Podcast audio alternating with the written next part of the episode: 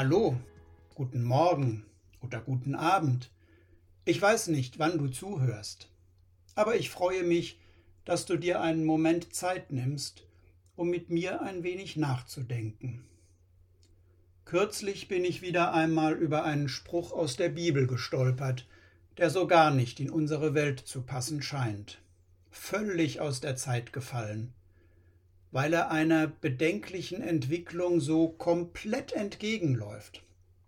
Seit Jahren ist es doch so, dass Reiche ganz offiziell immer reicher werden, das Geld unter sich aufteilen. Das ist nicht auf Deutschland beschränkt. Und Krisen wie Corona oder der Ukraine-Krieg haben diese Entwicklung sogar verstärkt. Kaum vorstellbar, aber leider wahr. Profit ziehen wenn es anderen nicht gut geht. Sonst legst du am Ende noch selbst drauf. Irgendwie schon normal geworden. Und dann lese ich in der Bibel, in der sogenannten Sammlung der Sprichwörter, folgenden Satz. Freigebige werden immer reicher, der Geizhals spart sich arm. Das steht in Kapitel 11, Vers 24. Stopp. Ist da nicht irgendetwas vertauscht? Fehlte König Salomo, der die Sammlung der Sprichwörter zusammengetragen hat, hier doch etwas von der salomonischen Weisheit, die ihm nachgesagt wird? Ist das wieder eine dieser splinigen Ansichten der Bibel? Einfach nur realitätsfern? Was meinst du? Profitieren vom Geben? Ich bin überzeugt, dass Salomo recht hat. Abgeben bereichert, festhalten verarmt. Vielleicht nicht in Zahlen auf dem Bankkonto, das will ich gar nicht bestreiten, aber es gibt ja auch andere Werte, Beziehungen zu Menschen zum Beispiel, die entstehen, wenn ich etwas in sie investiere, von meiner Zeit, ganz praktischer Hilfe, Gastfreundschaft oder eben auch Geld. Mir gibt es ein Stück Zufriedenheit, wenn ich sehe, dass ich Anteil habe an ihrer Situation, in der sie Hilfe brauchen. Vielleicht lässt sich ihr Problem nicht lösen durch meine Gabe, aber ich habe es versucht, habe investiert, nicht meins festgehalten. Reicher macht Freigebigkeit auch insofern, als sie die Schwelle immer weiter senkt, die überwunden werden muss, um abzugeben. Das fällt am Anfang vielleicht noch echt schwer. Irgendwann ist es schon fast normal. Ich frage mich nicht jedes Mal wieder, will ich überhaupt? Lohnt es sich? Bringe ich mich nicht selbst in Not? Ich muss sagen, dass ich das Gegenteil erlebe, beziehungsweise genau das, was Salomo schreibt. Geizig sein mit Zuwendung, mit Unterstützung, mit Abgeben, das macht arm, nicht das Loslassen. Ich habe gelernt zu fragen, was kann ich geben, um zu unterstützen? Freigebigkeit öffnet auch den Blick auf meinen Wert bei Gott. Er hat so unglaublich viel in mich investiert. Er hätte daher allen Grund zu fragen, hat sich das überhaupt gelohnt? Was kann er mir schon zurückgeben? Lächerlich wenig im Vergleich zu meiner Investition.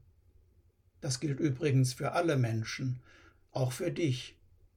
Gott hat investiert. Er war freigebig. Sogar seinen Sohn hat er eingesetzt, um uns zurückzuholen in die Gemeinschaft mit ihm. Gott lädt mich ein, es ihm nachzumachen, auch freigebig zu sein, meine Möglichkeiten als das zu sehen, was sie sind, ein Stück der Investition Gottes in mein Leben, in Form von Zeit, Kraft, Mitdenken, Mitfühlen, Mittragen. Sollte ich das alles für mich behalten? Irgendwann käme sicher die Frage nach dem Warum. Warum hast du nichts abgegeben? Es wäre so dringend gebraucht worden. Du hast anderen den Vortritt gelassen beim Geben. Das war nicht höflich, das war geizig. Geiz ist nur in der Werbung geil. Und das ist eine richtig schlechte Werbung. Mich ein Stück weit investieren, das ist eine gute Lebenseinstellung und eine gute Werbung für meine Beziehung zu Gott als den großen Investor in mein Leben. Letztlich motiviert mich auch noch folgender Gedanke. Jeder soll für sich selbst entscheiden, wie viel er geben will, und zwar freiwillig und nicht aus Pflichtgefühl, denn Gott liebt den, der fröhlich gibt. Das hat der Apostel Paulus an die Christen in der Stadt Philippi geschrieben, in seinem zweiten Brief, Kapitel 9, Vers 7. Damit meint er keinen Zwang nach dem Motto, nur wenn du gibst, hast du bei Gott eine Chance. Es geht ihm um die Freiheit, mit Freude zu geben, eben ohne Zwang, frei heraus.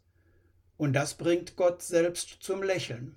Er freut sich über jeden, der gerne etwas gibt. So funktioniert Gemeinschaft. Als Technikleihe stelle ich mir das mit dem Freigebigsein, dem fröhlichen Geben so vor wie das mit dem Prinzip der Rekuperationsbremse beim Auto. Auch wenn du Energie hineinschickst ins Fahren, also ins Geben, und dich das vielleicht ein bisschen ausbremst, fließt dadurch doch auch Energie zurück in deine Batterie. So bleibst du nicht im entscheidenden Moment liegen, weil dir der Saft ausgegangen ist. Wie dem Geizigen, der sich arm gespart hat. Gottes Lächeln motiviert mich und hilft mir, immer wieder loszulassen, wenn es darum geht, etwas abzugeben. Vielleicht hast du damit Probleme. Das ist völlig legitim. Niemand zwingt dich zu geben, sogar Gott nicht. Aber riskier doch mal ein Lächeln bei Gott. Probier es aus, zum Beispiel mit der finanziellen Unterstützung deiner Gemeinde oder mit einem anderen Projekt, wo gerade deine Hilfe gebraucht wird. Glaube mir, und König Salomo, Freigebige werden immer reicher. Der Geizhals spart sich arm. Wenn du meinst, es ist Zeit, dass du dich traust zu geben, aber du weißt noch nicht wo und wie, dann kannst du zum Beispiel unsere Pastoren ansprechen. Oder frag Jesus selbst. Er hat mit Sicherheit eine Idee, die genau zu dir und deinen Möglichkeiten passt. Und reicher wirst du dadurch auch. Ich wünsche dir noch eine gute und gesegnete Woche. Mach's gut. Ciao.